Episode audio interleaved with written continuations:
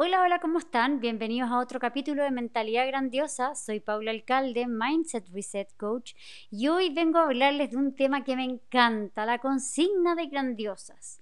El mundo me trata como yo me trato.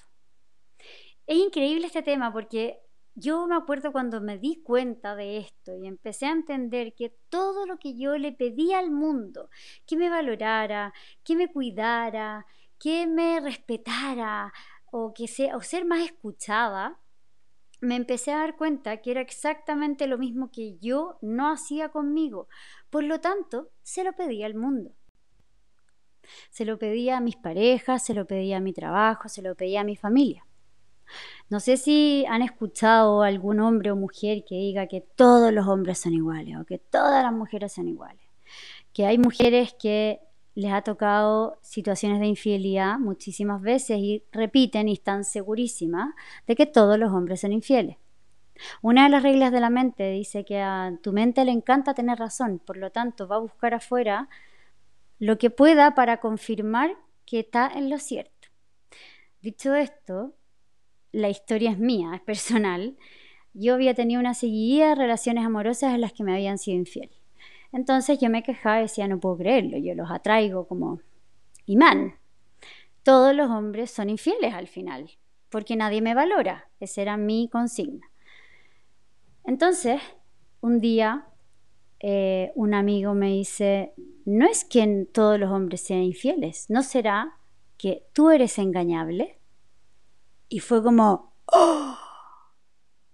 Claro, yo en mi forma de actuar soy engañable, porque siempre perdono todo, porque transgrego mis propios límites, porque no me valoro, porque me estoy poniendo siempre en segundo lugar. Claramente soy engañable. Y empecé a entender que buscaba parejas que confirmaran mi creencia y además yo les enseñaba a tratarme de esa forma. Después de eso, empecé a entender que incluso en todas estas otras relaciones en las que yo no había sido engañada, pero sentía que no me valoraban y habían terminado conmigo, eh, o incluso en el trabajo, que yo no me sentía valorada, sentía que no importaba lo que yo hiciera, mi jefa me criticaba. Empecé a entender que no era así, lo tomaba yo a la personal, mi jefa no me criticaba, mi jefa simplemente decía lo que no le gustaba y quería que se hiciera mejor, pero no era conmigo. Pero como yo estaba en mi cabeza tratándome así, juzgándome, hablándome mal, transgrediendo mis límites, no honrando mi palabra, yo sentía que el mundo me trataba así. Fue increíble cuando empiezo a entender esto, empiezo a verlo, lo empiezo a revisar en mis opiniones del mundo también.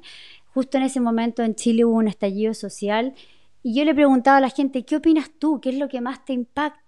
Y cada uno opinaba algo distinto de un mismo hecho.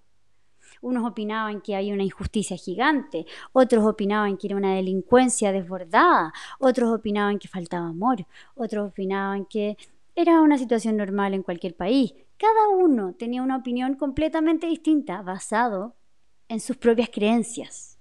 Y cuando yo le preguntaba, ¿y de eso que te molesta afuera? ¿Qué hay de ti adentro? Todos quedaban impactados y decían, claro, yo siento que en mi vida también falta amor. Yo siento que en mi vida yo también soy injusto conmigo, por eso veo la injusticia afuera. Entonces empecé también a preguntar, ¿qué es? y preguntarme a mí, ¿qué es lo que hoy día me quejo de, por ejemplo, el gobierno del país? ¿Qué me gustaría? Que me diera, por ejemplo, más seguridad. Ok. ¿Cuánta seguridad te das tú a ti mismo? ¿Estás esperando que otro lo haga porque tú no lo das contigo? Y así empieza este camino de entender que el mundo me trata como yo me trato. La gente no te grita, la gente grita.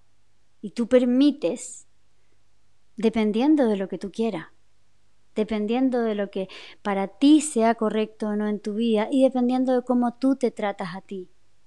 Entonces cuando hago el ejercicio de primero no tomarme nada a la personal, sino que el mundo hace y yo elijo cómo lo estoy tomando.